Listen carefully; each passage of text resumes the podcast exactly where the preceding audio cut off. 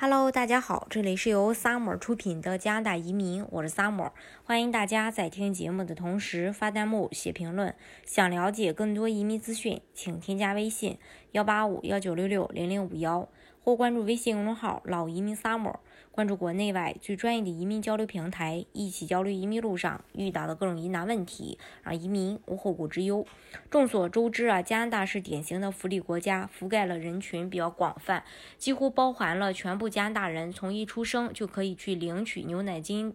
的这个小孩儿，失业有失业金可以领取的工作人群，到退休后就可以领取退休金和养老金的老年人群。今天呢，我们重点去介绍一下加拿大的养老金计划，看看这个加拿大退休老人每年可以领多少钱。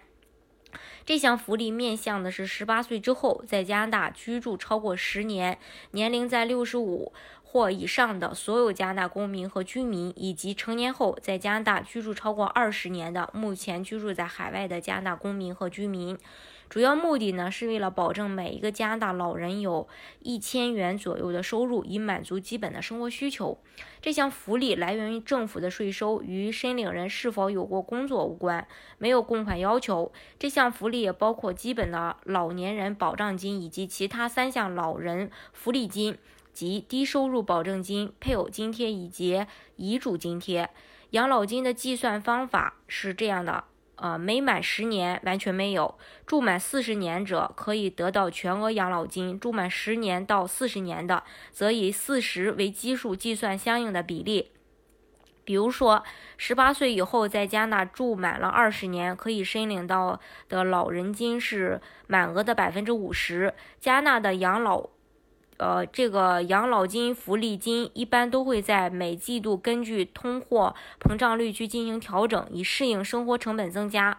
二零二零年一月到三月，只要年收入不超过十二万八千一百三十七的，都可以领取养老金，满额养老金能领到六百一十三点五三元。除此之外呢，还有三项福利金及低收入保证金津贴。以及生存者津贴这项福利是专门为低收入的老人去设计的，所以呢，有些前提条件。低收入保证金是另一项联邦政府养老补贴，视申请人的收入水平以及婚姻状况而定。二零二零年一月到三月，低收入保证金每个月的最高金额可以达到九百一十六点三八。呃，这项收入对于一些在加拿大储蓄不多的老年人的朋友来说，是一项主要的收入来源。而由于申请人每年的收入会有变化，此项福利需要每年报税，以更更新收入信息。最后两项福利是专门针对老人的家属们设置的配偶津贴和遗嘱津贴。这两种津贴针对的是已经退休或失业，但还未。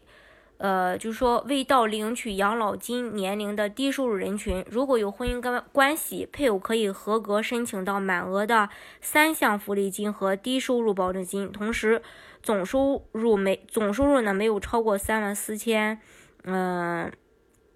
四百一十六，那么本人最高可领取到的津贴是一千一百六十五点一六每个月。如果丧偶，同时个人收入没有超过两万五千零五十六，那么最高可以领取到生存者津贴是一一千三百八十八点九二每个月。当然说的都是这个加币。大家如果想具体了解，呃，加拿大的移民政策的话，欢迎大家添加我的微信幺八五幺九六六零零五幺，或关注微信公众号“老移民萨摩”，关注国内外最专业的移民交流平台，一起交流移民路上遇到的各种疑难问题，让移民无后顾之忧。